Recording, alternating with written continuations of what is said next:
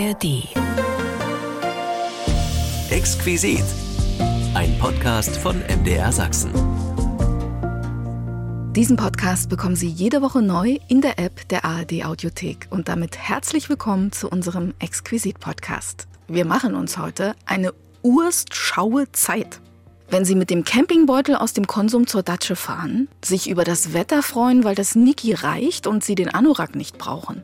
Wir wollen heute auf typische DDR-Begriffe schauen. Gibt es die? Und wenn ja, welche sind es? Von Anorak bis Würzfleisch, die Wörter des Ostens. Das schauen wir uns heute näher an. Wörter, die es oft nur im Osten gab. Und darüber reden wir unter anderem mit dem Dresdner Sprachwissenschaftler Dr. Lutz Kunsch. Er lebt und arbeitet in Wiesbaden und hat bei seinen Westkollegen mal eine Umfrage gestartet mit DDR-Begriffen und hat herausgefunden, dass man dort wirklich kaum Ostbegriffe kennt. Zum Beispiel auch den Konsum nicht. Bei der Umfrage ist rausgekommen, dass die meisten nicht bekannt sind. Also wo zum Beispiel Aktendulli. Der Anorak ist bekannt als Regenjacke. Und da habe ich mal im Wörterbuch nachgeschaut. Ich will da nicht besserwisserisch klingen, aber das ist ja schön, die Aufgabe eines Philologen. Das ist einfach in Ost und West eine Windjacke mit Kapuze, die aus der Eskimo-Sprache kommt, ja. Also solche Sachen. Und das andere aber Eingabe nicht. Also ich gucke hier gerade, natürlich wissen Sie nicht, was Reisekarte, Rumpelmännchen, Würzfleisch, Patenbrigade. Also interessant, was nichts mit Spaltung zu tun hat, aber das sind eben typische DDR-Begriffe.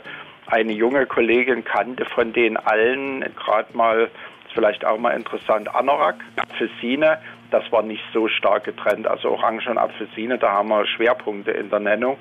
Die Kaufhalle konnte sie sich denken und Niki, aber falsch. Wir wissen ja, was das ist, also eigentlich das T-Shirt, aber im Westen hat es eine andere Bedeutung. Da muss es ein samtiger, weißer, weicher Stoff gewesen sein, ja. Niki sagen alle kenne ich, aber dann kommt eine andere Bedeutung.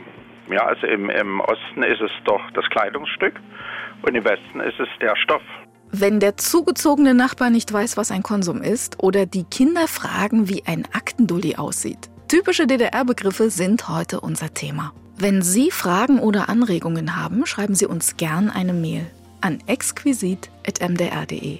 Ich bin Imme Tröger und jetzt freue ich mich auf Patenbrigade, Niki und Co.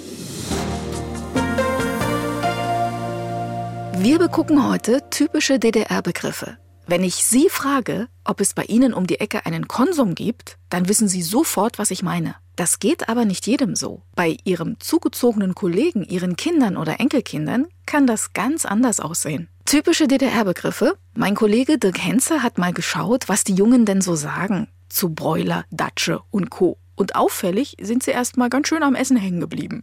Starten wir das Ganze doch mal ganz entspannt bei Tisch. Sagen wir, DDR-Bürger hatten Hunger und sie freuten sich auf einen Bräuler. Ein Bräuler ist ein Hähnchen, was so an so einem Wagen in so einem Ding gedreht wird und was dann schön mariniert ist und was man dann essen kann. Ja, so ein Grillhähnchen, das so an so einer Kurbel da, da im, sich, im Kreis sich dreht. Leckerer kann man es kaum beschreiben. Kreisendes Kurbelhähnchen. Woher kennt ihr das? Na, wir sind ostdeutsche Kinder vom Max und Moritz Bräulerstand. An dem bin ich auch öfter, aber da steht doch nirgendwo was von Bräuler. Das heißt, heißt das nicht so am, am Hähnchenstand noch? Nein, gibt da nur Grillhähnchen. Obwohl, vielleicht unter der Ladentheke? Also ich würde sagen, man kann dort sagen, man will einen Bräuler haben und man würde einen bekommen. Ja, der Bräuler hat wohl insgeheim die Systemumstellung überlebt. Bildlich gesprochen. Die Catwurst dagegen ist verschwunden. Was war das bloß? Vielleicht, wo Würstchen eher so an der Kette hängen. Kleine Würstchen aneinander, ja, genau. genau. Hübsche Idee, aber Cat kommt nicht von Kette. Das ist irgendwie von dem, was da drin ist für ein Fleisch oder was für, also von welchem Tier oder welche Bestandteile. Das, das, ist, irgendwas, das ist irgendwas relativ ekelhaftes, glaube ich. Ist es nicht? Welches Tier sollte denn bitte Cat sein? Katze. Wie Katze? Doch nicht wirklich, oder? Katzenwurst, das wäre traurig. Da sträuben sich einem ja die Schnurrhaare. Die DDR hat grundsätzlich keine englischen Begriffe verwurstet, außer beim Bräuler. Aber dafür wurde er ja auch öffentlich gegrillt. Und überhaupt, wir waren doch bei der Catwurst. Eine Catwurst ist äh, mit Ketchup gefülltes, ähm, wie soll man das nennen, Teigding, wo eine Wurst reingeschoben war. Fastfood-Sachen. Die DDR-Antwort auf den Hotdog, der übrigens auch nicht aus Hunden gemacht wird. So, wenn jetzt alle satt sind, was ist denn eine Datsche? Klingt ein bisschen wie eine sächsische Tasche. Nein, das wäre eine Tasche. Datsche. Ich denke sofort an Klatsche. Das wäre ja eine deftige Niederlage. Datschenbesitzer waren aber Gewinner. Ist nicht umgangssprachlich für ein, für ein Auto? Eher markenrechtlich für Dacia. Auf den konnte man auch stolz sein. Aber die Datsche war wichtiger. Datsche ist äh, wie äh, ein Schrebergarten, nur halt quasi die Hütte, wo man vielleicht noch ein Salatbeet hat, wo man ein paar Blümchen hat und wo man am Wochenende Zeit verbringt. Die Datsche. Nur original mit dem Salatbeet. Woher weiß er das? Eine Tante hat eine Datsche irgendwo in Thüringen, wohnt aber selber in Bremen. Woran man mal wieder sieht, wie neidisch der Westen auf unsere Erholungsgebiete war. Schnell den Anorak übers Niki ziehen und im Konsum nach Apfelsinen gucken gehen. Auf dem Rückweg die Glückwunschkarte für die Patenbrigade einstecken und einen Bräuler holen. Und dann ab zur Datsche und die Plastestühle auf die Terrasse räumen für eine schöne Auszeit vom Alltag. Vom Campingbeutel bis zum Puffmais erinnern wir uns an Wörter, die man oft nur im Osten hörte. Darüber spreche ich mit Dr. Lutz Kunsch. Der gebürtige Dresdner ist Sprachwissenschaftler und arbeitet bei der Gesellschaft für deutsche Sprache in Wiesbaden. Und ich bin gespannt, was er zu berichten weiß über die Begriffe, die Sie ein Leben lang begleitet haben. Herr Dr. Kunsch, herzlich willkommen. Ja, schönen guten Tag. Sie sind Sprachwissenschaftler bei der Gesellschaft für deutsche Sprache. Was macht die denn? Wie dürfen wir uns denn Ihre Arbeit überhaupt vorstellen? Wir beraten Menschen, übrigens ja als Dresdner in Wiesbaden. Das ist Ja. auch interessant für Ost-West. Also wir machen sehr viel, Seminare geben, aber die Hauptaufgabe, wo es hier darum geht, ist, dass wir eben Leute beraten, wenn sie sich mit dem Chef oder mit der Chefin streiten, ob da ein Komma hin muss oder nicht, oder ob der Text im Satz so funktioniert und warum der falsch klingt. Aber eben auch, da darf ich schon ein Beispiel nennen, wenn uns Leute anrufen und sagen, hören Sie mal, muss ich jetzt äh, Samstag sagen? Ich habe immer Sonnabend gesagt. Die Lösung kommt dann. Also hauptsächlich, dann haben wir eine Zweigarbeit international, aber ein Kernbereich ist Vornamen und Sprachberatung. Und Sie selber sind ja jetzt mit den Begriffen, über die wir heute erzählen wollen, auch aufgewachsen, haben gerade gehört, aus Ja. Dresden stammend. Wo haben diese Wörter oder Begriffe denn überhaupt ihren Ursprung? Wie hat sich denn das entwickelt und warum? Wer denkt sich denn sowas aus? Das ist sehr vielschichtig, wenn ich nochmal zum ersten was sagen kann. Natürlich, das ist bei mir ungefähr so, wenn man über 60 ist, knapp 30 Jahre DDR. Dann war ich viel im Ausland, da wurde danach gefragt, was ist denn jetzt so die Beispiele, ja, und jetzt haben wir es eben in der Sprachberatung, im täglichen Umgang. Und um Ihr Wort aufzugreifen oder auch ein bisschen zu widersprechen, mit Ausdenken ist da nichts. Natürlich gibt's typische Neuwörter, die sind dann auch im Wörterbuch so vermerkt. Also man wollte zum Beispiel eben nicht Hamburger oder Hamburger sagen. Und da hat sich irgendjemand ausgedacht, wir nennen das Ding Quelletta. Aber das können auch andere Dinge sein, wie beim Bräuler, dass es eben durch andere Einflüsse kommt. Denn Sprache ist ja immer, wie wir wissen, ein Teil der Gesellschaft. Und diese Prozesse, gesellschaftlich und sprachlich bestimmt dann die Wörter. Also Ausdenken gibt's auch, aber eher selten, weil man kann sich, wenn man sich was ausdenkt, dann muss man ja immer versuchen, das dann auch in die Gruppe zu bringen. Mit bloßem Ausdenken ist da nichts. Ne?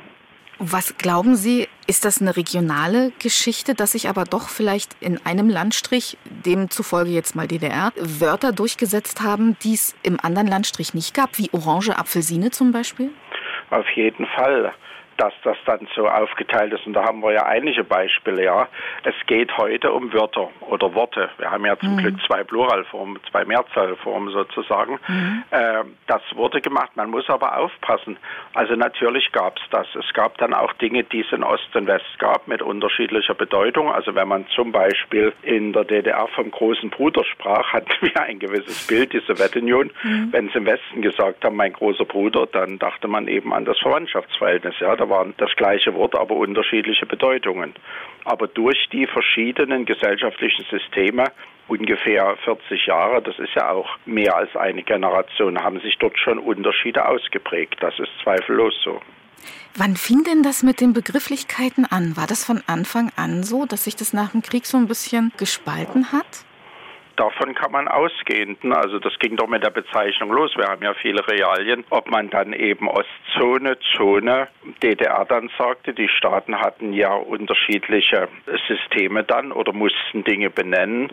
Was weiß ich hier, Arbeiter, also Volksrat nicht oder Volkskammer und die Gründung, da waren schon die ersten Begriffe, während sich andere Sachen natürlich dann erst später ausprägten. Das ist klar, ja. Oder nehmen wir die beiden Abkürzungen. DDR war ja sofort gängig, Bei BAD hatten ja viele Leute Probleme, weil sie das dann doch lieber Deutschland nannten. Ja, aber diese Begriffe gab es schon mit dem Aufkommen. Natürlich Palast der Republik später, der musste erst gebaut werden. Aber gewisse Wörter gab es schon äh, natürlich in den Nachkriegsjahren oder mit der Spaltung Deutschlands. Dann wollen wir uns auch mal ein paar Begriffe angucken, die so zum Alltag in der DDR gehört haben. Gerne. Es gibt ja wirklich Begriffe, die eindeutig zeigen, wo der Mensch herkommt, weil es die Bezeichnung in den alten Bundesländern einfach nicht gibt. Mhm. Ich glaube, Plaste ist zum Beispiel ein schönes Beispiel. Im Verkehrsfunk finde ich, da hört man ganz gerne immer mal, wo der Kollege herkommt, ob jetzt ein Plaste-Teil auf der Autobahn liegt oder ein Plastik. Teil.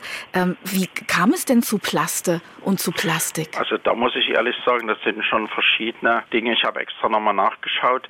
So richtig weiß man es nicht. Also der Unterschied ist klar, ja. Mhm. Irgendjemand in der Firma, ich denke bei Leuner oder sonst wo, wird eben mal diese in der Kombination Plaste und Elaste. Ja. Ja, das wird als DDR-typisch markiert und es ist ja letztlich nur eine kleine Endung. Aber wo der Unterschied herkommt, man hört es bis heute noch.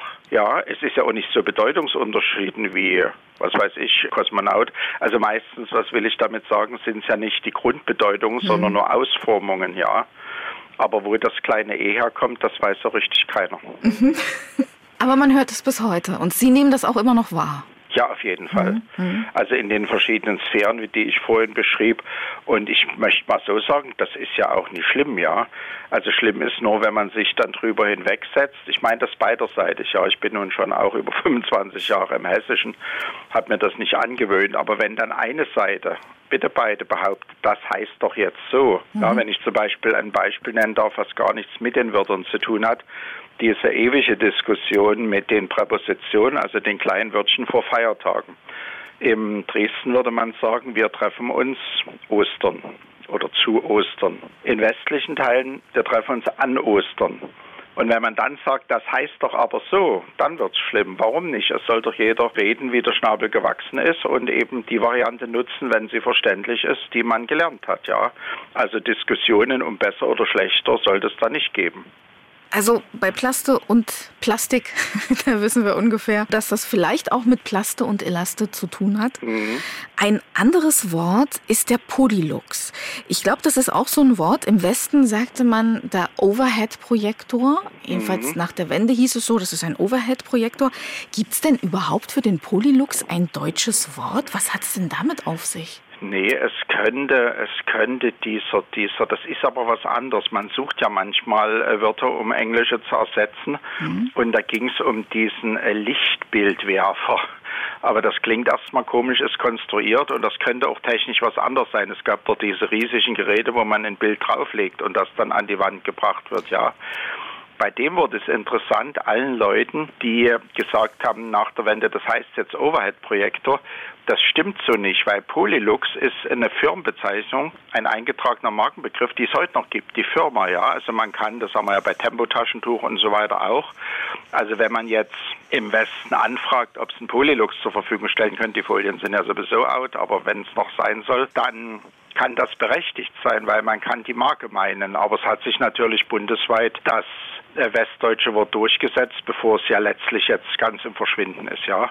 Aber ein deutsches Wort hat man dafür eigentlich nicht, außer dieses Konstruierte, was man aber nicht ernst nehmen kann.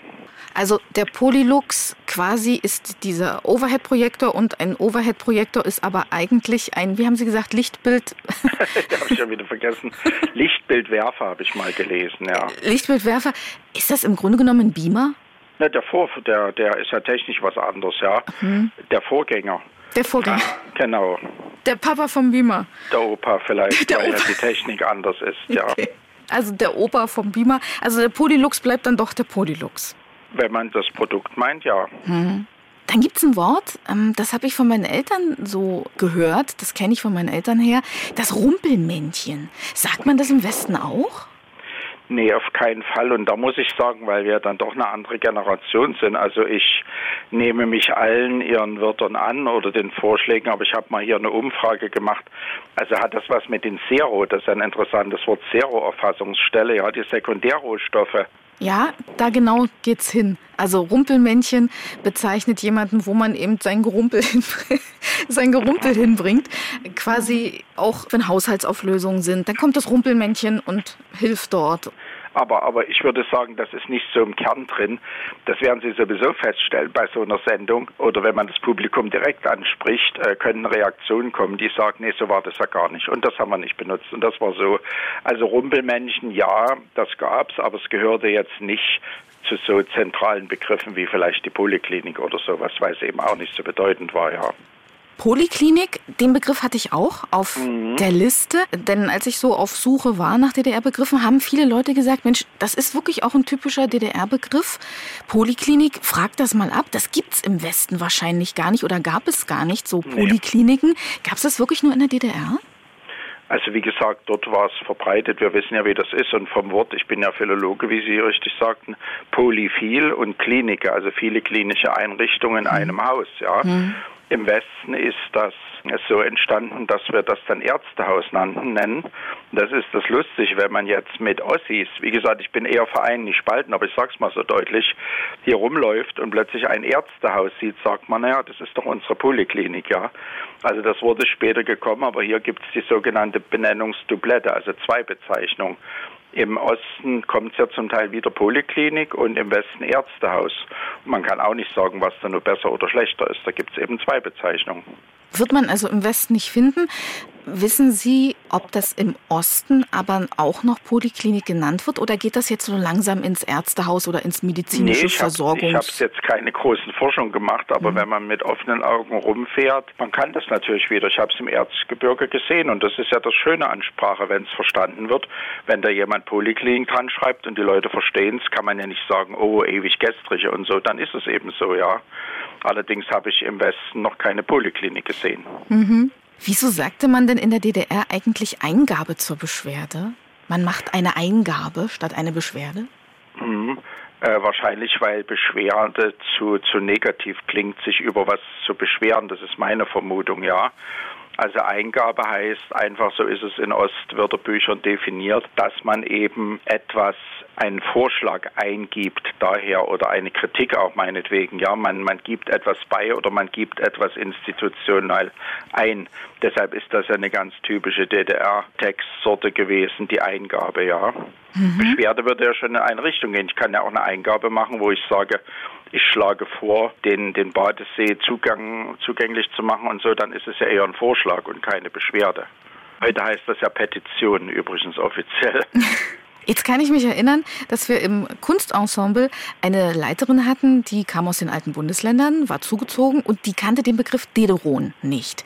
Gab es denn Dederon nur in der DDR oder ist das auch eine andere Bezeichnung für etwas, was auch im Westen einen Namen hat? Also nageln Sie mich nicht fest, was jetzt, aber wir haben alle die Schürzen vor Augen. Ich glaube schon, also dieser elastische, blinkende wie so Stoff, ich habe keine getragen, aber nee, das ist typisch eingetragen als Neuwort in der DDR. Hier haben wir so ein Beispiel, dass das eben von der Produktbezeichnung kommt. Es war mein Ehrgeiz, nochmal zu finden, was das aufgelöst heißt, habe ich leider nicht gefunden. Ja, aber das ist ein typischer DDR-Stoff gewesen, der bis auf, ich habe es jetzt gerade in Dresden auf dem Markt gesehen, Dederon-Schürzen, der wird auch mit den Sachen dann wieder verschwinden, ja. Aber das kennt man im Westen gar nicht. Darf ich einstreuen, ohne das all- allgemein? Ich habe hier mal in Wiesbaden mit vier Kolleginnen einfach das aufgeschrieben, die alle philologisch interessiert sind, aber die Hälfte bis ein Drittel, äh, zwei Drittel der Begriffe sind überhaupt nicht bekannt. Ja, und Dederon gehört dazu. Das kennt ja definitiv keiner. Ja, Sie haben ja geschrieben, dass Sie so ein bisschen eine kleine Umfrage gemacht haben Ja. bei Ihren Kollegen. Was ist denn dabei rausgekommen?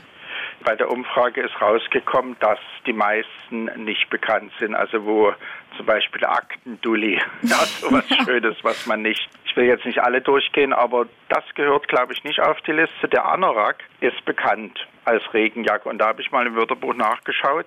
Ich will da nicht besserwisserisch klingen, aber das ist ja schön, die Aufgabe eines Philologen.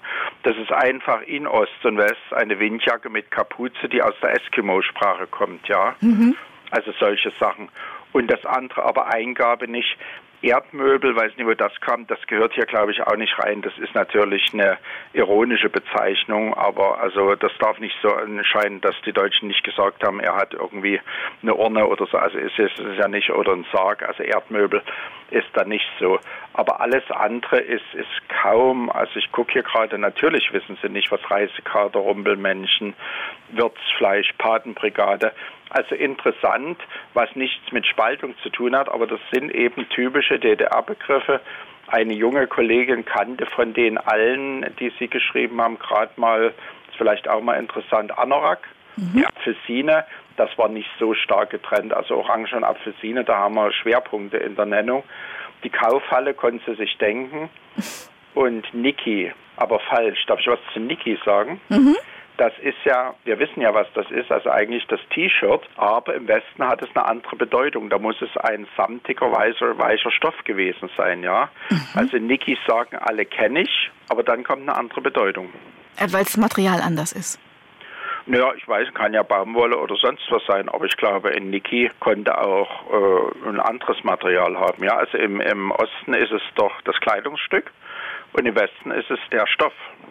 Dann können wir ja auch gleich weiter gucken. Denn ich kann mich erinnern, dass wenn man Kaffee manchmal, naja, ich sag mal, wenn der recht seicht gekocht ist, ja, also doch recht schwach ist, dann habe ich im Ohr manchmal gehört zu haben, mein Gott, ist das ein Muckefuck. Aber es gab einen Kaffee, der hieß wirklich so. Wie kam es denn zu Muckefuck? Also das ist auch eher eine Marke, ne? Äh, als Marke bekannt gewesen. Also eigentlich ist es Kaffeeersatz, ja.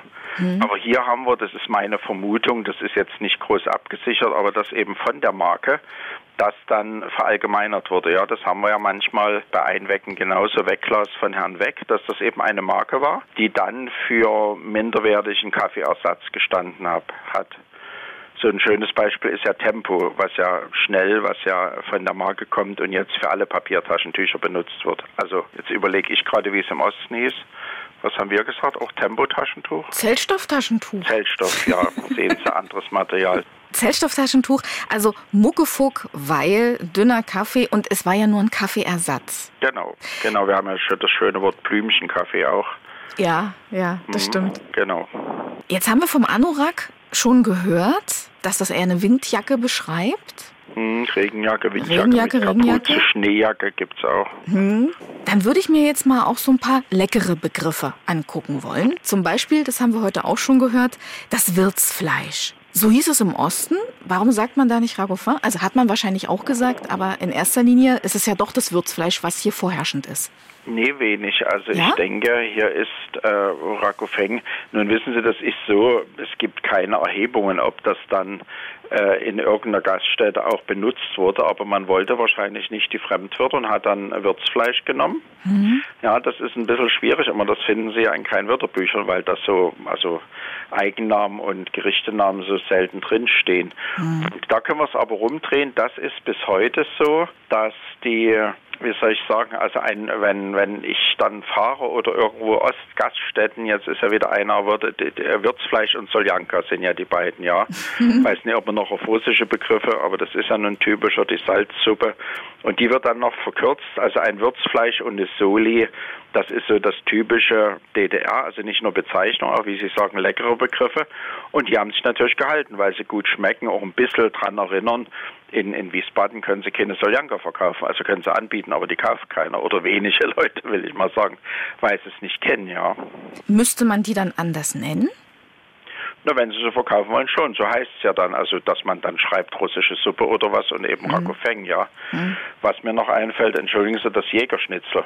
Ja. Ist ja ganz interessant. Die sind im Osten dann enttäuscht, wenn sie eine, ich glaube, es ist ja Jagdwurst, ja, gebraten. Was wir darunter verstehen, das Jägerschnitzel im Westen ist ja ein richtiges Schnitzel mit Jägersoße oder Pilzen oder irgendwas, ne? Mhm. Da sind wir wieder bei dem, was Sie sagten, dass manchmal wir eine Begrifflichkeit haben, die aber zwei Bedeutungen haben kann. Genau. Mhm. Und von der Apfelsine haben wir auch schon gehört, dass es aber gar nicht ganz so sehr getrennt ist, Ost und West.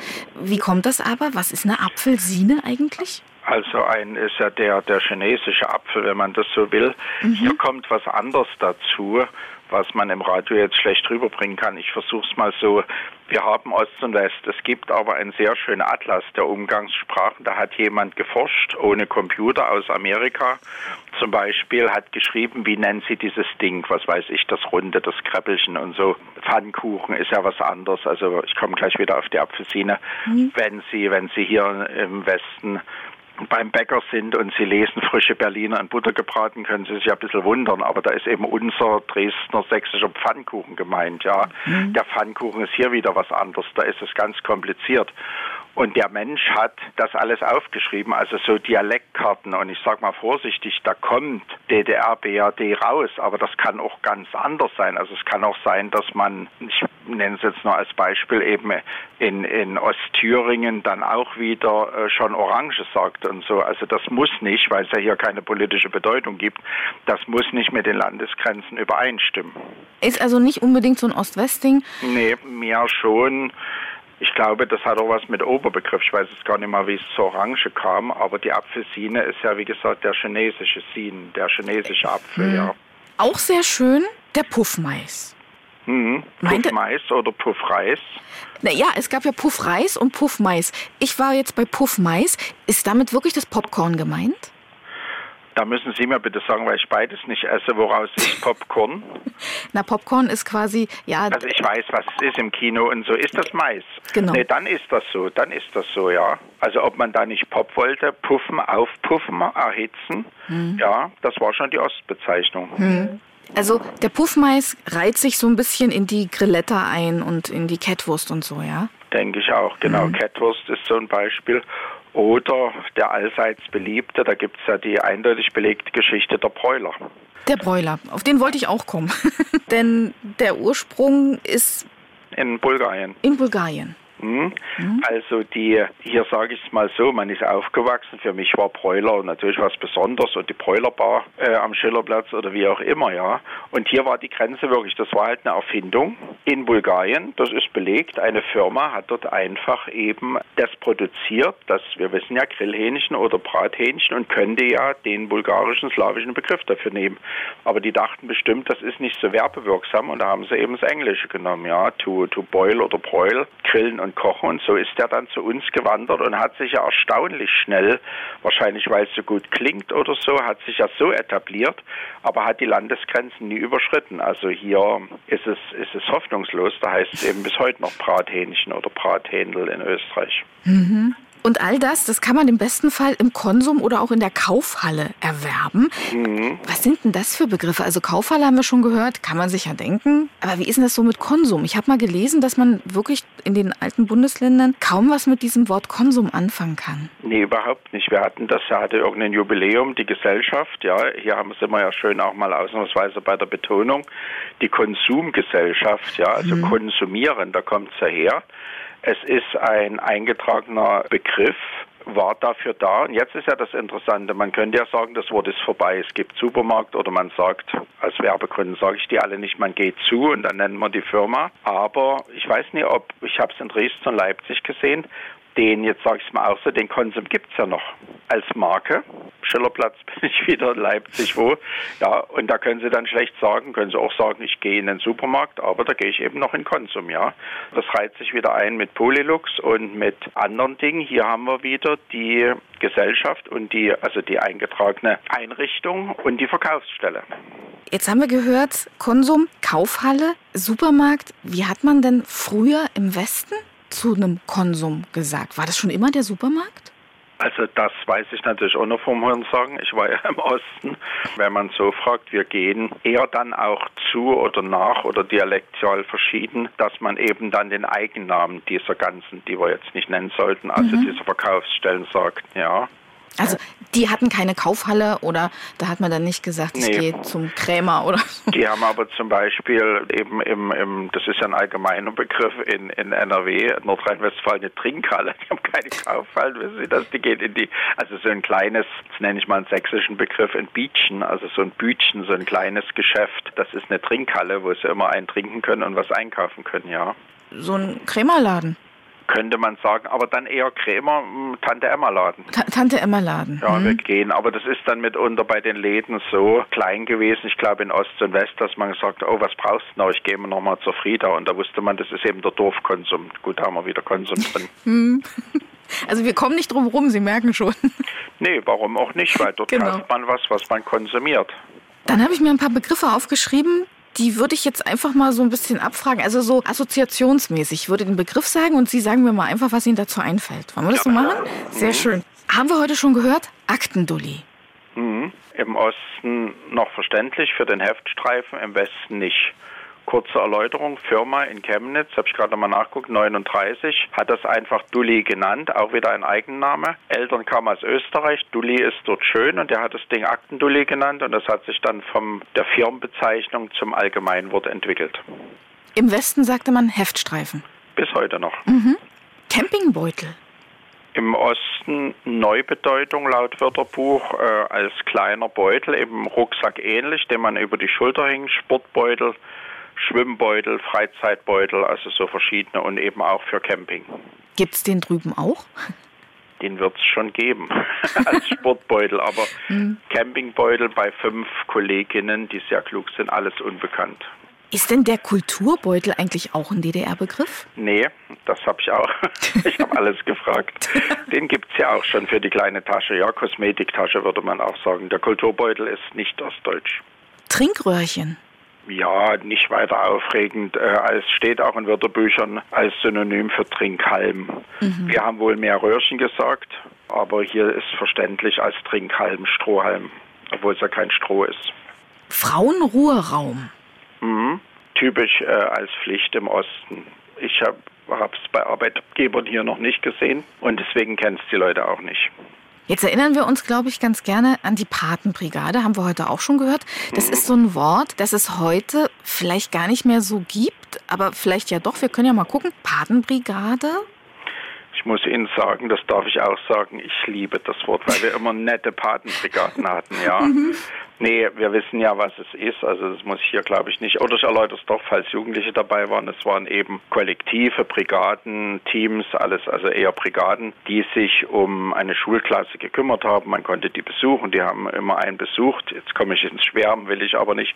Und die haben eben eine Patenschaft über eine Klasse oder sie sprachen von Kultur, von einer Kultureinrichtung. Und das Wort ist natürlich mit der Sache verschwunden. Ja, das gibt es nicht mehr und deshalb ist das Wort auch historisch. Es gibt ja sowieso Wörter, die es heute nicht mehr gibt, ähnlich wie die Patenbrigade, weil wir die Organisation nicht mehr haben oder die Institution nicht mehr haben, sowas wie Gruppenratsvorsitzender. Äh, Was hat's denn damit auf sich? Was sind denn da so Begriffe? Genau, die ordnen sich so ein und ich habe da kein Problem mit. Ich war schon stolz. Ich war auch Freundschaftsratsvorsitzender.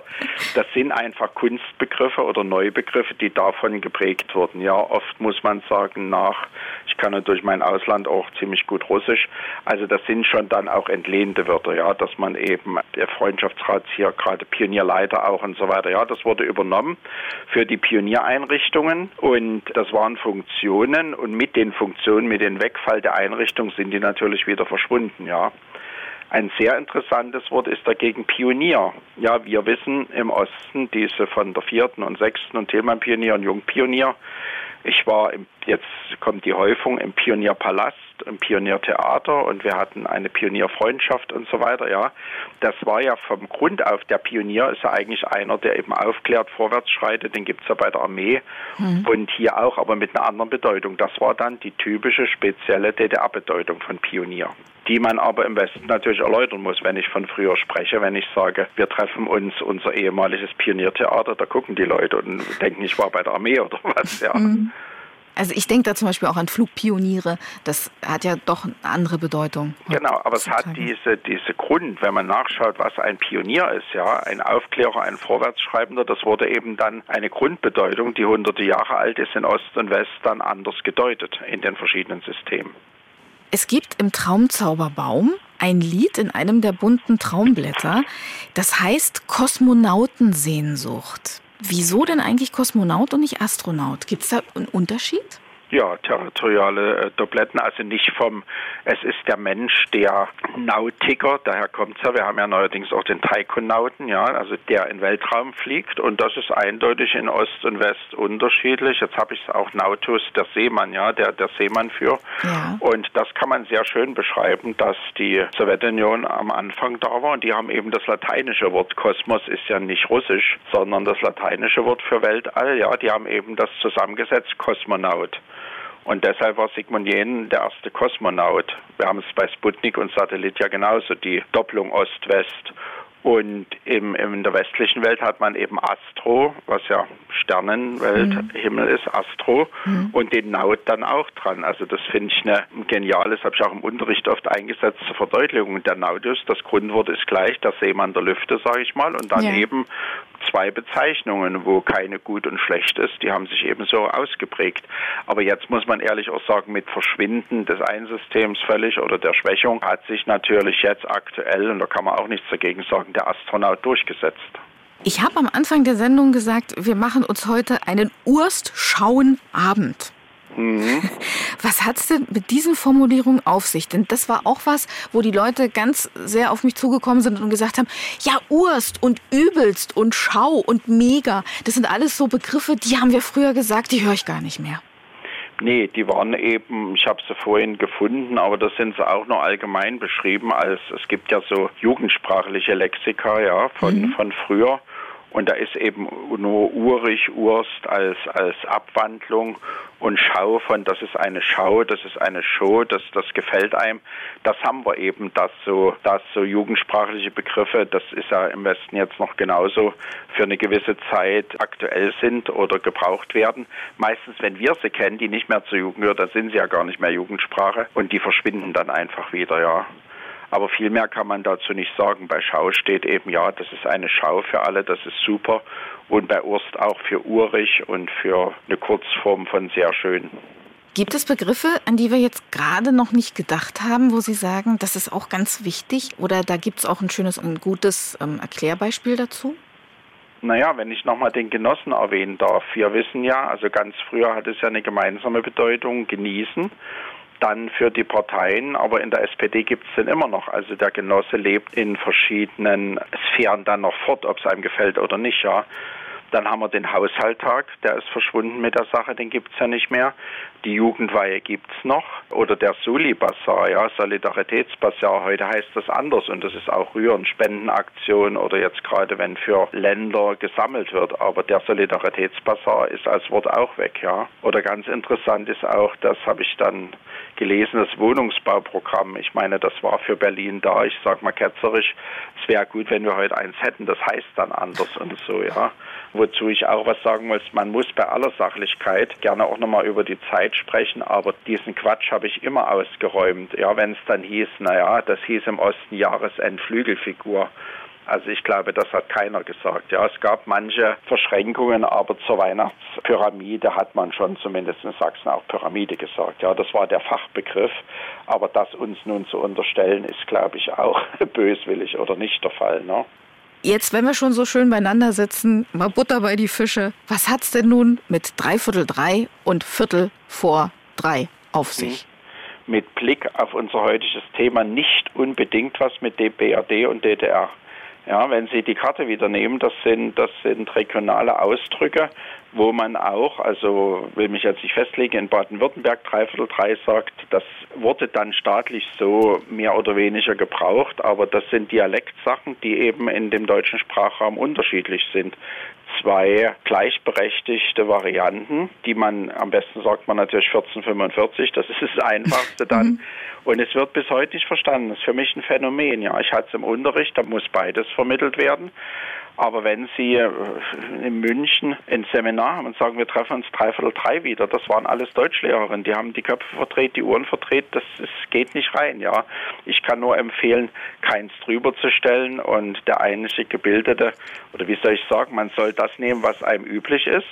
Mir passiert es immer, ich bin oft in Dresden und wenn ich dann sage, wir, wir treffen uns Viertel vor drei, bekomme ich zu hören, berechtigt oder nicht, Lutz, du bist ja nicht im Westen. Bei uns heißt das Dreiviertel drei. Da kann man drüber schmunzeln, ja. Also zwei Ost-West, aber nicht DDR-BRD. Zwei Begriffe, die parallel gelten. Jeder soll das sagen, was er will. Und wenn es geht, das andere zu verstehen, da habe ich aber so meine Zweifel. Da konnten wir aber vielleicht aufräumen so ein bisschen mit dieser Mehr, dass das wirklich eine Ost-West-Geschichte ist, sondern wir haben auch in den alten Bundesländern Landstriche, wo man Dreiviertel sagt und eben aber auch Viertel vor oder Genau so ist das. Es wurde nach. natürlich, wie gesagt, dann eher, Sie können ja auch nicht immer beide Formen nennen. Noch ein Beispiel Erfurt, Samstag und Sonnabend, ja, wo die gesagt haben, der Kika ist dann äh, nach Erfurt gezogen und da hieß es dann, sagen Sie bitte auch Sonnabend. Ich sage, nein, man muss sich auf eins einigen. Sie können ja nicht immer alles doppelt sagen, ja. Und das ist auch vielleicht interessant, das ist das Einzige, was ich angenommen habe. Also ich sage nicht Flieger, sondern Flugzeug und ich sage drei, wenn man es versteht und ich sage, äh, wir treffen uns zu Ostern, aber den Samstag finde ich als Ossi oder Wossi, wie auch immer, den, den, Den Samstag finde ich praktischer, weil er sich gerade, wenn Leute Deutsch lernen, besser vom Sonntag abhebt, ja. Und weil sie es auch ein bisschen kürzer spricht, ne? Das auch noch, das kommt noch davon. Sonnabend, effektiv soll es immer sein, ne? Ja. Genau. So zum Ausklang vielleicht, wie entwickelt sich denn Sprache heute überhaupt? Wo geht denn die Reise hin? Das werden wir oft gefragt. Also ich sage es mal in Kürze, sie wird nicht verschwinden. Viele sagen ja durch die Ausländer und Anglizismen, die wird weitergehen. Hat sich natürlich in den letzten Jahren durch die Medien absolut stark entwickelt, durch die sozialen Medien und das Englische nimmt noch zu, aber wir haben keine Befürchtungen, ja, dass das irgendwann es wir pflegen die auch als Gesellschaft für deutsche Sprache, aber man sollte nichts konservieren, wenn die sich die Leute immer wieder aufregen, deswegen dann irgendwann mal äh, mit dem Dativ gebraucht wird, ja. Herr Sieg hat nicht recht, übrigens es gibt sehr viele Genitive noch. Ja, dann ist das in 50 Jahren so. Was will man da so machen, ja? Und um das auf unser Thema zu projizieren, ich habe hier gerade nochmal eine Sammlung, was nur im Osten vorkam, eben der Reisekater, der Subotnik, Russisch mit sozialistischem Gruß oder auch solche Redensarten, wo man sich dann auch erkennt, wo man schmunzelt. Man hat irgendeine widersinnige Deutung und dann sagen zwei Eingeweihte, na die Genossen werden sich schon was dabei gedacht haben, ja. Aber das ist eben dann so ein Bezug auf früher, dass man da gemeinsame Erfahrung hat. Das wird sich entwickeln und es setzt sich nur das durch, was gefällt und was eben zur Bezeichnung nötig ist. Und ob man dann mal irgendwann, um ein Beispiel aufzugreifen, mit der Uhrzeit das vereinheitlicht, ich glaube, die Varianten werden immer bleiben, ja. Und ob sich dann Poliklinik oder Ärztehaus verstreut über alles, das muss die Zeit zeigen. Das kann man dann auch nicht beeinflussen. Jetzt haben Sie ja gesagt, das entwickelt sich so, was soll man dagegen machen? Gegenfrage, warum sollte man nichts dagegen unternehmen? Nee, was wollen Sie, was wollen Sie machen? Zum Beispiel gibt es doch andere Vereine, nehmen wir die, die englischen Wörter an, Mhm. ja, die äh, mitunter ersetzt wurden. Jetzt haben wir viele. Also ich sage dann immer, brauche ich das oder nicht? Also ich habe nichts dagegen, wenn ich jetzt googeln sage oder Simpson und sowas von Abkürzung kommt, wenn sich das einfügt. Wenn mich jetzt einer fragt, äh, Herr Kunsch, wie haben Sie relaxed oder relaxed, ganz, das sage ich, brauche ich nicht. Ich habe mich gut erholt, ja. Also immer die Frage, nicht blind alles bekämpfen, denn ohne Fremdwörter hätten wir kein Fenster, keine Mauer, kein Wein, kein nichts, sondern immer fragen, ist es verständlich oder gibt es auch ein deutsches Wort, was das genauso ausdrückt? Und dann kann man das ja einführen, ja. Ich kann mich auch erinnern, Sprache hat ja immer Wandel. In früheren Zeiten So hatten wir den Pagen im Hotel. Mittlerweile hat man wahrscheinlich einen Liftboy, das hat sich ja dann auch geändert. Äh, oder ich weiß gar nicht, wie das heute heißt, ob das wieder Page heißt. Denken Sie, dass sich das auch wieder dreht oder Nee, das gab es schon immer. Also man müsste gucken, Liftboy glaube ich nicht, Etagen, Service heißt das glaube ich. Also ich habe es Mhm. jetzt zufällig gestern gehört, allgemein, da fehlte irgendwie ein Kopfkissen und da sagte der Mann unten am Hotel, ich schicke Ihnen mal einen Service hoch. Oder in Dresden gibt es eben noch der oder die in großen Häusern, die Concierge. Warum nicht? Das ist ein Fremdwort und wenn es jeder versteht. Also mit großem Drehen ist da nichts. Das wird sich so aller 20, 30 Jahre ändern, aber das ist eine ganz normale Sprachentwicklung, ja. was glauben Sie, warum manches ausstirbt und sich manches erhält? Ja, das ist ganz einfach so, wenn wenn es nicht mehr gebraucht wird. Also wir hatten ja heute Beispiele, ja, wenn es eben Reisekader, auch ja äh, lateinisch ursprünglich russisch Kader, wenn man die Funktion nicht mehr braucht, dann stirbt es aus. Und wenn man das noch weiter braucht, wie die Jugendweihe, dann bleibt das Wort enthalten. Oder wenn man zwei hat, setzt sich eben eins durch. Eher das, was mehr angenommen wird vom Volk? Ja, Hm. Also ich denke da auch an rasch. Das ist auch so ein Wort, was man seltener hört. Fahr nicht so rasch, sondern schnell hat das so ein bisschen verdrängt, ne? kann man so nicht sagen. Wir hatten jetzt lange Diskussionen über Net. Das kann territorial sein. Wir haben ja wie ein großes Netz unsere Dialekte ja, drüber. Und ich sage zum Beispiel, ich weiß nicht, wie es früher war, mit mach das mal bitte ein bisschen schnell. Rasch, rasch sage ich nicht. Das hat was mit Vorlieben zu tun, mit Dialekten, mit Wörtern. Zum Beispiel haben wir Mittag was gegessen und ich sage so spontan deliziös. Da würde jeder sagen, ist der abgedreht. Da kann er auch sagen, es schmeckt oder so. Das hängt von Situationen ab, von Stimmungen. Also das sollte man, wie gesagt, mit allen schönen Varianten der deutschen Sprache auch so sehen und nicht dann gleich sagen, dass das verdrängt wurde. Wenn ich es eben an Nett, die Stadt Hattingen, nette Stadt, ja, das ist doch die kleine Schwester von. Ich sage, nee, nee, das kann man so nehmen, aber es gibt auch sehr schöne Beispiele, dass eben nett noch im Sinne von nett gebraucht wird, ja. Wie gesagt, tolerant sein, den oder die andere versuchen zu verstehen und niemals in der Sprache wie im Leben sagen, ich bin der Meinung, das ist so und jetzt müssen das alle so machen. Das führt dann zu nichts. Was ist in Ihrer Meinung nach am erhaltenswertesten an unserer deutschen Muttersprache? Was sollten wir vielleicht schützen und bewahren, aber dennoch? Naja, es klingt banal, aber die Wörter, die ganze Vielfalt. Es kann nicht sein, dass man jetzt sagt, wir hängen an dem Genitiv oder wir hängen daran.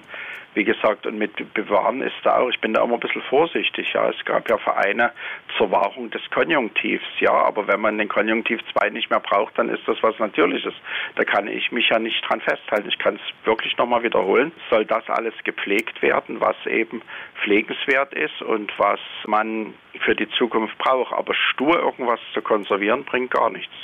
Nee, das nicht. Aber was sind denn vielleicht so schöne Dinge, wo man sagt, Mensch, das gehört einfach auch zu uns und da würden wir uns vielleicht auch entwurzeln, wenn wir das nicht weiter ja, schützen? Zum Beispiel, aber, aber äh, verlangen Sie bitte von mir jetzt nicht, dass ich, dass ich sage, die und die Wörter oder das. Nee. Die haben doch alle ihre Berechtigung. Mhm. Ja. Also ich würde schon sagen, unseren schönen breiten Wortschatz. Der sehr blumig auch sein kann und und auch sehr derb und sehr ausdrucksstark und jeder hat ja da noch seinen Individualstil.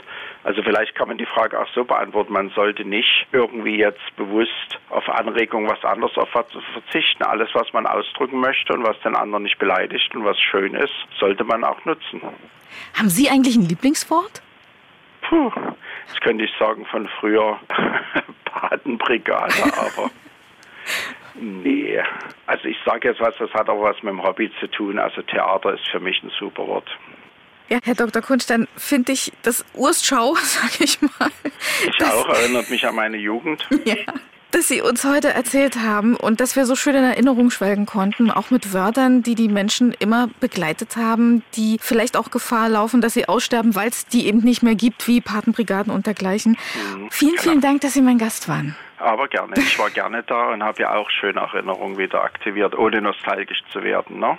Das muss nichts Schlimmes sein. Eben drum. Ne? Ja. Liebe Grüße aus der Heimat. Dankeschön. Und zurück. Ich bin ja oft da. Das ist schön. Und vielleicht kommen Sie mal bei uns vorbei. Aber gerne, ja. Ja, dann vielen, vielen Dank. Dankeschön. Tschüss. Tschüss. Wir fragen uns heute, wie sprach der Osten und schauen auf Patenbrigade, Reisekader und Co. Manche dieser Begriffe sind uns geblieben und manche sind mit der Zeit verschwunden. Aber sie alle verbinden sie mit einer Zeit, die sie gemeinsam zusammen erlebt haben. Wir erinnern uns heute an typische DDR-Begriffe. Die kann man auch in einem Buch nachlesen. Natürlich auch in mehreren, aber in dem speziellen Fall reden wir von Mit der Schwalbe zur Datsche von Antje Baumann. Und mit ihr will ich über das Buch erzählen. Herzlich willkommen, Frau Baumann. Danke. Wie kam es denn eigentlich zu dem Buch? Es gab einen Bedarf, kann man sagen, daran, weil ähm, das Kapitel DDR irgendwie doch immer wieder neue Fragen aufwirft und weil sich vereinfacht gesagt alle Menschen, die in der DDR groß geworden sind, nicht so richtig abgebildet fühlen in den Medien und in all dem anderen, was auch unser ganzes Land ausmacht, unsere Gesellschaften ausmacht, wie die Diskussion ja auch um Oschmann und andere Bücher ausmacht, dass die Eliten zum Beispiel, also die Führung von Hochschulen, von Parteien, von Institutionen unterproportional mit Ostdeutschen besetzt sind. Und wo haben Sie überall recherchieren können? Wie, wie kommt man denn an Informationen? Wo kann man die denn alle sammeln? Na, ich bin von Hause aus Sprachwissenschaftlerin und habe mich mit der Sprache der DDR und auch der dann gesamtdeutschen Sprache beschäftigt. Und deswegen ähm, ist man vom Verlag auf mich zugegangen, weil ich sowieso schon einen Fundus hatte und mich mit der Sprechweise und mit Besonderheiten des Ostdeutschen und dem Wandel zum Gesamtdeutschen beschäftigt habe. Wie können wir uns denn Ihr Buch vorstellen? Ist das eine Auflistung von Begriffen oder berichten Sie vom Ursprung einzelner Wörter? Wie funktioniert denn das Buch? Das Buch funktioniert wie ein anderes Wörterbuch, so steht es auch oben drauf. Also einzelne Begriffe von A bis Z. Aber es sind keine Naturprodukte enthalten oder Begriffe, die sozusagen überall vorkommen und schon an ganz vielen Untersuchungen Gegenstand waren. Also zum Beispiel sowas wie Staatssicherheit oder die Massenorganisation und die Parteien und vieles andere, was also schon Gegenstand von politischer, historischer und soziologischer Betrachtung war, ist mit Absicht dort nicht enthalten. Und ansonsten nimmt man solche Wörter wie antifaschistischer Schutzwall und versucht zu sagen, was hinter den Wörtern steckt, um zu sagen, wie kommt dieser komische Begriff zustande und wer hat ihn eigentlich benutzt und wer nicht. Das wollen wir uns auch dann im Laufe des Gesprächs noch ein bisschen genauer angucken. Was ist Ihnen denn bei Ihren Recherchen begegnet? Welche Informationen waren vielleicht besonders interessant oder gab es auch etwas, was Sie so nicht erwartet haben? Das weniger, weil ich mich gesagt viele Jahre damit beschäftigt habe. Es war schwierig, das in so einem kleinen handlichen Format äh, zusammenzufassen und auf so eine, ich sage jetzt mal, gefällige Art und Weise zusammenzuschreiben, die also wirklich nicht wissenschaftlich ist. Das würde nämlich ein breites Publikum eigentlich ausschließen. Das ist alles nämlich schon geschehen und jetzt ist eigentlich der umgekehrte Weg gegangen worden, dass man sagt, aus all dem, was es schon gibt, nehme ich eine kleine Menge raus und versuche das zu präsentieren, sodass Leute aus Ost und West, alte und junge, und nicht zu vergessen, Leute im Ausland ähm, nachlesen können, was es dann gab. Also was war in 40 Jahren Sprachgebrauch anders? Natürlich war das anders, eine andere Sprachgemeinschaft in der DDR als in der Bundesrepublik weil die ganze Gesellschaft ja anders funktioniert hat. Und insofern erkennen dann ostdeutsche ältere Jahrgänge wieder, was sie benutzt haben und erfahren vielleicht die eine oder andere Information, die sie so nicht kannten. Aber das Hauptsache, dieses Hauptsächliche dann ist Wiedererkennen. Bei Westdeutschen ist das erste Erkennen, ja, das habe ich so nicht gewusst. Mhm. Und für nachwachsende Generationen und für Leute aus dem Ausland ist es einfach eine kleine Wissenssammlung. Was haben Sie denn überhaupt herausgefunden über die Wörter in der DDR? Gab es auch Wörter, die Sie vielleicht selber nicht kannten, wo Sie sagen, Mensch, das wusste ich gar nicht? Mhm. Na, bei den Recherchen einzelne Informationen nochmal, die einem neu waren. Aber wie gesagt, wenn man sich lange damit beschäftigt hat, das war es eigentlich nicht, das was grundsätzlich neu war. Ähm, interessant war, das so zu ordnen, ordnen, dass sozusagen ja Begriffe wie Partei oder Solidarität natürlich auch in allen anderen Sprachen vorkommen, aber für Ostdeutsche einen anderen Klang haben, eine andere Mitbedeutung haben. Dass man vielleicht sogar auch irgendwelche Assoziationen hat, ähm, bei Partei vielleicht auch das Lied, die Partei, die Partei hat immer recht. Oder man hat Bilder vor sich und sieht also meistens alte Männer auf Parteitagen oder anderen Zusammenkünften, wie sie die Faust recken und noch ähm, wann wir schreiten seit an Seit singen und haben dann vielleicht auch andere Assoziationen, wenn heute die Genossen der SPD die sich kaum noch als Genosse bezeichnen, dieses Lied singen aus alter Tradition, ist ja die älteste deutsche Partei dann wird es sicherlich bei Ostdeutschen anders ankommen. Sowas habe ich versucht ähm, aufzuzeigen. Warum Unterschiede in der Sprachrezeption, also wie man Sprache aufnimmt und im Sprachgebrauch auch heute noch da sind. Und Wörter sind nur kleine Stücke aus dem ganzen großen Kosmos von Sprache. Man kann zum Beispiel sagen, dass Ostdeutsche in der Zeit, als die Vereinigung, die eigentlich ja ein Beitritt war, auch leiser gesprochen haben, weniger gesprochen haben, weniger weltläufig waren. Alles das kann man auch untersuchen. Welche Begriffe sie verwenden, ist nur ein ganz kleiner Ausschnitt daraus. Aber aus Wörtern kann man eben viel besser so ein kleines Büchlein machen.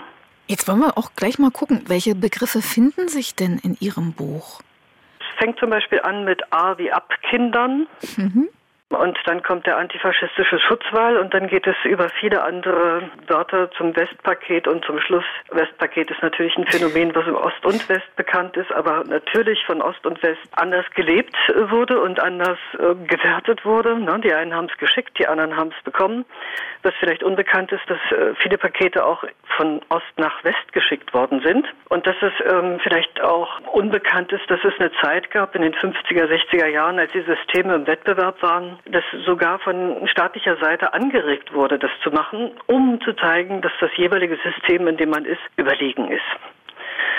Ja, und ähm, solche Dinge sind dann eben dort aufgezeigt und auch, was zum Beispiel das Begrüßungsgeld war, dass es eigentlich gar nicht dafür gedacht war, wie die meisten von uns es vielleicht in Erinnerung haben, als dann das, was man die Mauer nennt. Nicht alle haben das Mauer genannt, manche haben es Grenze genannt, manche antifaschistischer Schutzwall.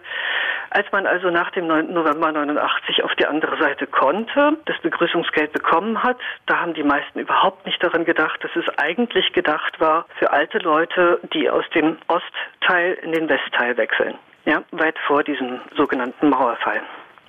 Das letzte Wort ist übrigens ZV-Lager. Ich weiß nicht, ob Sie sich daran erinnern, aber die ganze Ausbildung der Zivilverteidigung Nein. ist natürlich eine Institution gewesen, und zwar im Zusammenhang mit dem Fach Wehrkunde. Auch das äh, Wort Manöver Schneeflocke taucht auf. Das klingt so schön und niedlich und harmlos, wo schon die kleinsten in militärischen Grundfähigkeiten ausgebildet wurden. Dann ist man durch den Wald gegangen mit Kompass und diesem und jenem und hat dies geworfen und das gesucht. Und am Ende gab es irgendeinen Eintopf aus der Gulaschkanone, weil die befreundete Pateneinheit der Nationalen Volksarmee das dann zur Verfügung gestellt hat. Das hat den meisten Kindern Spaß gemacht und vielleicht auch Lehrern und Erziehern. Aber was dahinter steckt, ist natürlich nicht so harmlos. Das ist, dass die ganze Gesellschaft militärisch vorbereitet wurde. Auf was? Also was hat man erwartet, wenn man militärisch? Ist das eine Vorbeugung? Ist das steckt da eine Absicht dahinter? Also habe ich dann was vor, etwas zu tun, oder will ich Prävention betreiben sozusagen für den E-Fall? Naja, das lag außerhalb derjenigen, die das dann gemacht haben und durchgeführt haben oder daran teilgenommen haben. Ähm, die 80er Jahre waren ja gekennzeichnet wirklich vom Kalten Krieg und mhm. von nuklearen Aufrüstung auf beiden Seiten. Und insofern hat man sich vorbereitet auf den Ernstfall. Es gab auch viel Angst, ja, gerade bei Kindern und Jugendlichen. Heute wird viel darüber gesprochen, dass äh, die ganze Pandemie gemacht hat mit den jungen Generationen. Und das ist sicherlich äh, wirklich nicht wenig und hat Auswirkungen und wird weitere haben. Und dann wurde gesagt, naja, das ist ähm, anstrengend und die sind traumatisiert und die sozialen Fähigkeiten. Wenn Sie Zeitgenossen haben, die wirklich über 50 sind, dann fragen Sie mal nach, wie die ganzen Stationierungen von Kernwaffen gewirkt haben. Da gab es auf westlicher Seite ja die Ostermärsche und die Proteste dagegen. Auf östlicher Seite konnte man nicht protestieren, weil natürlich die sowjetischen Kernwaffen ja die gut waren. Ja? Mhm. Trotzdem hatte man Angst vor diesem atomaren Erstschlag oder dem atomaren Krieg und hat sich versucht vorzubereiten. Jetzt haben wir schon gehört, also das letzte ist ZV-Lager. Als erstes haben Sie Abkindern genannt. Was waren das? Das war eine Prämie für junge Ehepaare, dass sie sozusagen bei Geburt eines Kindes äh, einen Kredit beantragen konnten, einen Ehekredit. Und diesen Ehekredit konnten sie, wenn sie ein Kind bekommen haben und später noch eins und noch eins, mit dem harten Wort abkindern, also reduzieren oder ganz und gar abbezahlen. Ansonsten war das ein Kredit, den man zur Förderung der Institution Ehe den jungen Eheleuten gibt und den die dann zu guten Bedingungen abbezahlen. Dahinter stand natürlich, dass man wollte, dass viele Kinder geboren werden. Ähm, und es war ein Teil der sozialpolitischen Maßnahmen, dass man Familien unterstützen wollte. Findet sich dieses Wort auch bei Ihnen, sozialpolitische Maßnahme? Ja, nicht als ein Stichwort, aber ähm, Beschreibung von einzelnen Stichworten kommt es natürlich vor. Übrigens ist Abkindern wie ähm, bei einigen anderen Wörtern auch eines der Wörter, die verweisen auf Zeiten, die viel weiter zurückliegen. Es kommt schon im Nationalsozialismus vor. Das könnte zum Beispiel eine Information sein, die vielen nicht klar ist. Mhm. Wie läuft das heute? Das ist eine gute Frage. Also das im Zusammenhang mit Ihrer Frage nach Recherchen, da hatte ich gefunden, dass es in einem Bundesland, ich weiß nicht mehr genau, ob es Sachsen-Anhalt war, auch heute noch, also auf Landesebene, das noch gibt, äh, dass man eher Kredite vergibt und das Wort abkindern wird man sicherlich nicht mehr benutzen, aber ähm, dass man eine Reduktion durch das Vorhandensein von Kindern erreicht, könnte sein, dass es das noch gibt, ja. Was finden wir denn noch in Ihrem Buch? Also vom, vom Westpaket haben wir schon gehört, das glaube ich auch viele mit so ein bisschen Schmunzeln wahrnehmen, weil man ja doch hin und wieder mal ein Westpaket bekam, wenn auch gut bewacht und gut beäugt. Was finden wir sonst noch an Begriffen, wo man vielleicht heutzutage nicht mehr hindenkt, weil es das auch gar nicht mehr gibt? Also beim Westpaket, um da nochmal anzuknüpfen, zum Beispiel den Hinweis darauf, dass wir jetzt ja in einer Gesellschaft leben, in der alles vermarktet wird und insofern auch nicht so erstaunlich, dass irgendeine Firma sich auch das zunutze gemacht hat und den Duft des Westpakets, den jeder, der es mal bekommen hat, vielleicht noch in der Nase hat. Ähm, eine einzigartige Mischung, genauso wie der Duft von Intershop, die man nicht mehr so einfach reproduzieren kann und das hat jemand reproduziert und vertreibt das wirklich als Duft. Ja. Mhm. Und so wird versucht zu zeigen, dass Dinge eigentlich rüberwachsen in unsere Zeit von heute und dass dabei Ostdeutsche möglicherweise eine andere Assoziation haben als Westdeutsche, wie bei dem Wort Solidarität auch. Ja, und das Wort Solidarität ist nicht drin, aber Solibasar und das Wort Kollektiv, ja, dass die gesamte ostdeutsche Gesellschaft ja eine Wir-Gesellschaft war Im Rückblick wird oft dargestellt, dass wir viel mehr zusammengehalten haben, dass einer auf den anderen mehr geachtet hat. Das stimmt sicherlich, ähm, aber das funktioniert leider auch in der nicht so guten Hinsicht. Man war nämlich nicht allein, wenn man auch mal allein sein wollte sprich die ganze Wirklichkeit, zu der auch gehörte, dass man sich die Kollektive ja nicht aussuchen konnte. Ja, es gab dann ja auch das Reisekollektiv oder das Jagdkollektiv oder welche äh, Kollektive auch immer, das sozialistische Studentenkollektiv, das Arbeitskollektiv sowieso, die standen im sozialistischen Wettbewerb miteinander und hatten Preise zu erringen oder um Preise zu kämpfen. Und dann wiederum ist die andere Seite, dass immer auch in diesen Kollektiven und rundherum nicht nur die sozialistischen Leiter der Kollektive waren, sondern auch jemand, der zugehört hat. Ob wir alle den richtigen Standpunkt hatten, das war natürlich der Standpunkt der Partei. Und die Partei war nur eine Partei, nicht irgendeine.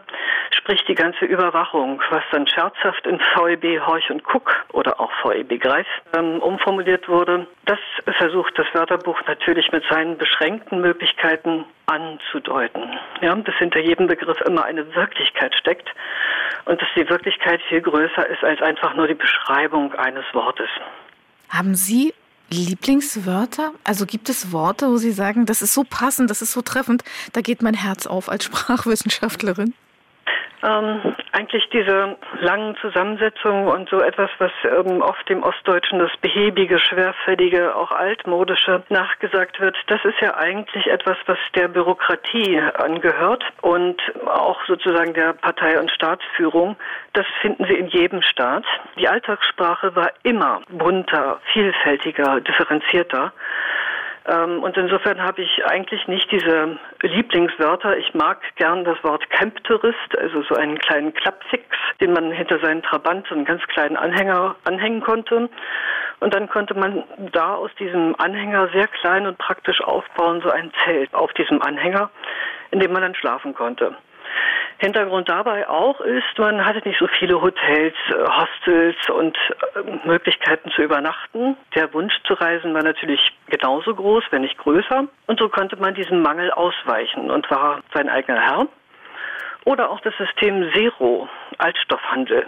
Sekundärrohstoffverwertung, auch ein äh, Wort, was dazugehört und zum Beispiel ganz verschwunden ist. Viele Wörter sind nicht verschwunden, die haben nur eine andere Bedeutung angenommen. Welche sind das zum Beispiel? Fällt Ihnen da spontan was ein? Wie Solidarität, ja. Mhm. Wir haben also hoch die internationale Solidarität. Wir haben Leute freigekämpft vom Kindergarten bis sonst wohin, wer jeweils in Vietnam, Afrika oder in anderen Teilen der Welt Unrecht erlitten hat. Ob das jetzt Angela Davis war oder jemand anderes. Das bewegte dann in den Medien und darüber wirklich all die Leute. Und Solidarität ist jetzt eigentlich zurückgeführt auf den Alltag. Ja, man solidarisiert sich mit jemandem, den man entrechtet findet und der Unterstützung braucht. Also das Wort, das große internationale Kampfwort wurde auf seinen alltäglichen Gebrauch zurückgeführt.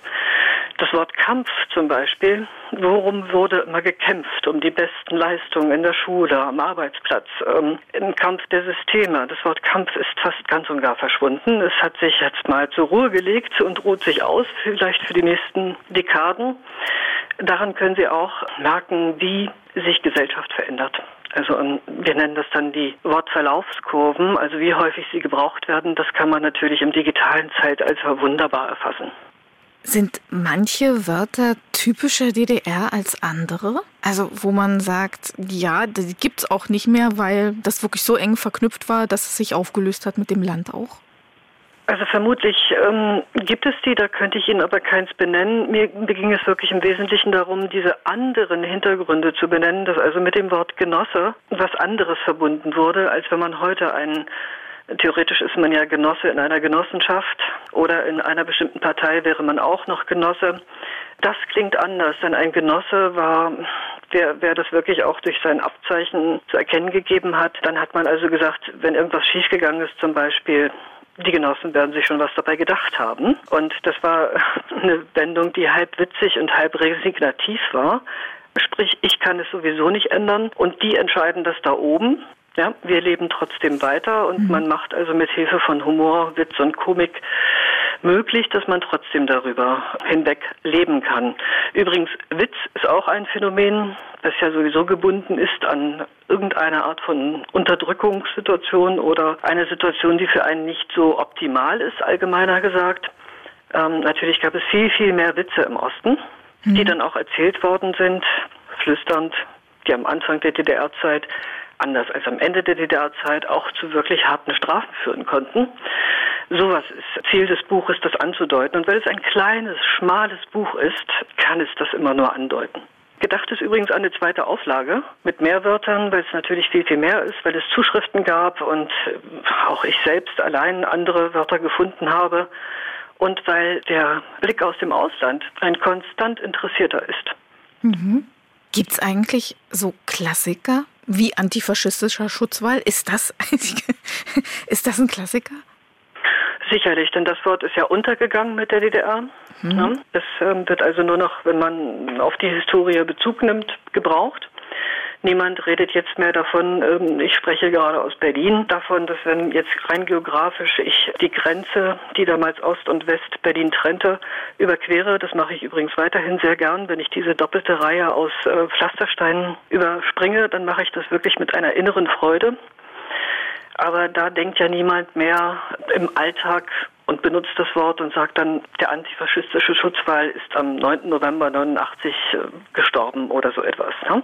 Also da kann ich Ihnen jetzt nicht sagen, was so Klassiker sind. Umständliche Wörter schon, aber auch verhüllende Wörter. Und da, das ist vielleicht auch etwas, warum das Thema DDR bis heute bewegt, nicht nur die Medien, sondern auch in privaten Diskussionen. Es gibt ja das äh, Phänomen auch schon beschrieben, dass Menschen sich als ostdeutsch empfinden, die die DDR gar nicht mehr erlebt haben. Und das ist soziologisch schon ein interessantes Phänomen, wenn ich mich also erst als Ostdeutsch verstehen lerne oder muss, wenn ich im Ausland bin oder wenn ich mit Westdeutschen im Kontakt bin. Das ist ja faszinierend, denn ich habe ja gar nicht Verantwortung gehabt oder ähm, Nutz, konnte keinen Nutzen ziehen aus DDR und konnte auch nicht leiden unter DDR sondern ich weiß alles nur von meiner Familie oder aus Büchern, Filmen und so weiter. Wie funktioniert das, dass man sich also weiterhin als Ostdeutsch erkennt, auch gegen den eigenen Willen manchmal. Das ist wirklich faszinierend und das ist nicht über Wörter, sondern über die Wirklichkeiten, die dahinter geschehen. Jetzt ist halt die Frage, wenn ich mich als Bayer bayerisch fühle, ist das dann ähnlich, wenn ich mich als Mecklenburger ostdeutsch fühle oder als Sachse ostdeutsch fühle? Ich glaube nicht. Die Unterschiede sind heute größer und öfter Thema und das ist auch gut so. Das ist ja auf eine Art eine Normalisierung. Ja, aber Sie sprechen mit Bayerisch und Norddeutsch. Ich komme aus dem Norden zum Beispiel auch das Phänomen von Dialekten an. Und Dialekte sind was, was die Sprache total differenziert und was Sprache auch zur Heimat macht. Ja? Mhm. Ich kann also jemanden unterscheiden, ob der aus Ost, West, Nord oder Süd kommt, wann er Dialekt einsetzt und wann nicht. Das war alles im, in, in der ostdeutschen Sprechergemeinschaft anders. Da werden viele in Erinnerung haben, dass das Sächsische dominierte. Und sie werden möglicherweise darunter leiden, dass bis heute DDR mit Sächsisch assoziiert wird. Denn es gab ja auch noch Berlinisch, Plattdeutsch und so weiter. Ja? Aber das Sächsische hatte eben deswegen eine so große Bedeutung, weil viele, viele der Genossen der Partei- und Staatsführung aus dem sächsischen Sprachraum kamen Beispiel ist mal Ulbricht mit seiner hohen Fistelstimme. Da haben Sie vielleicht egal wie alt sie sind und woher sie kommen, solange sie ähm, allgemein interessiert sind aus ähm, deutscher Geschichte, diesen Satz im Ohr, niemand hat die Absicht, eine Mauer zu bauen. Ja? Mhm. Das ist so ein bisschen auf Sächsisch runtergeleiert und insofern ist ähm, auch diese Differenzierung von Dialekten, die ist verschwunden. Das Berlinische zum Beispiel war viel, viel stärker verbreitet wie jeder Dialekt durch die sozialen Schichten. Es konnte also eine Professorin Berlinern und ein Bauarbeiter. Heute ist äh, Dialekt eindeutig ein Merkmal von unteren sozialen Schichten. Und da müssen wir schon wieder eine kleine Ausnahme machen. Einigen mag vielleicht der Spruch von Bavü einfallen, wir können alles außer Hochdeutsch, dass gerade die südwestdeutschen Dialekte wahnsinnig stolz auf sich selbst sind. Und dahinter steckt eine hohe Marktmacht, also das ist gekoppelt mit sozioökonomischer Macht. Das sind viele und die sind wirtschaftlich stark und das verbinden sie mit Selbstbewusstsein. Wir können also sprechen, wie wir wollen. Wir müssen nicht Hochdeutsch sprechen, wollen wir auch gar nicht, denn mehr sind mehr. Ja, zum Beispiel. Mhm. Das das ist anders. Also Ostdeutsche werden erlebt haben, dass sie in der Zeit direkt nach der sogenannten Wende aufgrund ihrer Dialekte erkannt worden sind und dass die Dialektemarkierung nicht ihnen zum Guten gereicht hat. Die können nicht mal Hochdeutsch. Heute anders. Haben Sie ein Fazit gefunden nach Ihrer Arbeit an dem Buch? Irgendetwas, wo Sie sagen, das habe ich rausgenommen, auch an der Arbeit? Vielleicht das, dass ähm, Widerspruch von damaligen Kanzler Kohl, ähm, das werden alles blühende Landschaften werden und bald wird keiner mehr von Ost und West reden, was damit ja auch verbunden war und was auch bis heute gesagt und gefordert wird. Lasst uns doch aufhören, von Ost und West zu reden, das ist doch alles nicht mehr wichtig und die junge Generation, die, die weiß schon gar nicht mehr, wie das geht. Das ging alles nicht so schnell und offenbar wird es noch länger dauern weil es den Bedarf gibt, weil es diese Lust am Wiedererkennen gibt und auch das Nachfragen, was war das eigentlich? Das habe ich ja gar nicht gewusst. Also das, was ja auch mal gefordert worden ist ähm, vom damaligen Bundestagspräsidenten Thierse, wir sollten uns, wir in dem Fall die Ostdeutschen und die Westdeutschen, einander die Geschichte erzählen, damit wir uns besser verstehen. Einander und uns. Wer hat das schon gemacht? Ne? Bei wie vielen ist das geglückt? Und das steht eigentlich immer noch aus, was solche Bücher, die jetzt erscheinen und Diskussionen auslösen, beweisen. Also das kann ich sagen, lässt sich auch an der Sprache ablesen und daran, dass es so einen Bedarf an solchen einzelnen Wörtern, an solchen Untersuchungen immer noch gibt. Das ist ein schönes Bild, dass wir zusammensitzen, dass wir uns erzählen, dass wir unsere Geschichten hören. Das würde ich gerne so stehen lassen. Und ich danke Ihnen ganz, ganz vielmals, dass Sie uns erzählt haben, dass Sie uns Einblick in Ihr Buch gewährt haben, aber auch in die spannenden Details und Fakten drumherum und in diesen wirklich schönen Guck auf Wörter, aber eben auch um das Ganze drumherum und die Menschen, die diese Wörter ja auch geprägt haben. Vielen, vielen Dank. Gern geschehen. Mhm. Tschüss. Tschüss. Das war unser Exquisit-Podcast zum Thema typische DDR-Begriffe. Wie sprach der Osten? Vielen Dank, dass Sie uns gelauscht haben. Den nächsten Podcast gibt es in einer Woche und jederzeit auch in der App der ARD Audiothek. Da finden Sie auch den sächsischen Kulturpodcast Aufgefallen von MDR Sachsen. Und wenn Sie Fragen oder Anregungen haben, schreiben Sie uns gern eine Mail an exquisit.mdr.de. Exquisit, ein Podcast von MDR Sachsen.